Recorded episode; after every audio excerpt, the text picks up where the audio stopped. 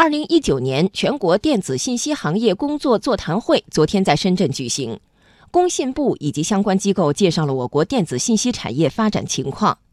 值得注意的是，电子信息产业在投资规模和产业转移等方面出现了新趋势，这对地方引进项目发展经济提出了新要求。央广记者吕红桥报道。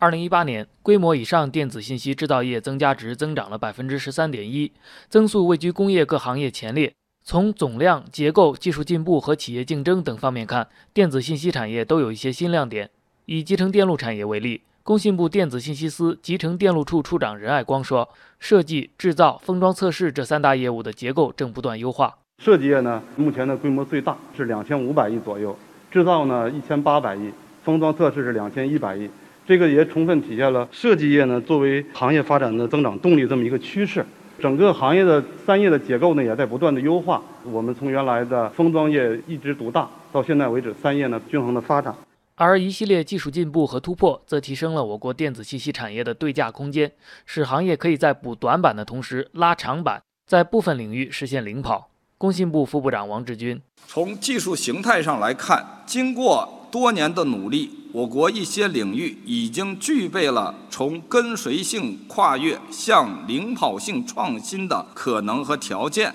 如存储显示器这些方面已经取得了长足的进步。我们要着眼于打造长远竞争力和保障产品安全，改变长期以来的路径依赖和技术跟随状态。进入二零一九年，我国电子信息产业发展出现了新趋势，其中之一是在产业转移方面。中国电子信息产业发展研究院院长卢山注意到，各方之前预计的梯度转移，也就是从东部向中西部依次转移，并没有出现。在这一轮的电子信息产业的转移当中，我们看到是遍地开花，并不存在着一个明显的从东到中再到西的演进路径，反倒是在小区域当中，产业的转移会越来越明显。电子信息产业转移目前比较活跃的是在粤港澳大湾区、长三角、京津冀等地区就近转移，这个趋势对中西部地区，尤其是西部地区经济转型是个挑战。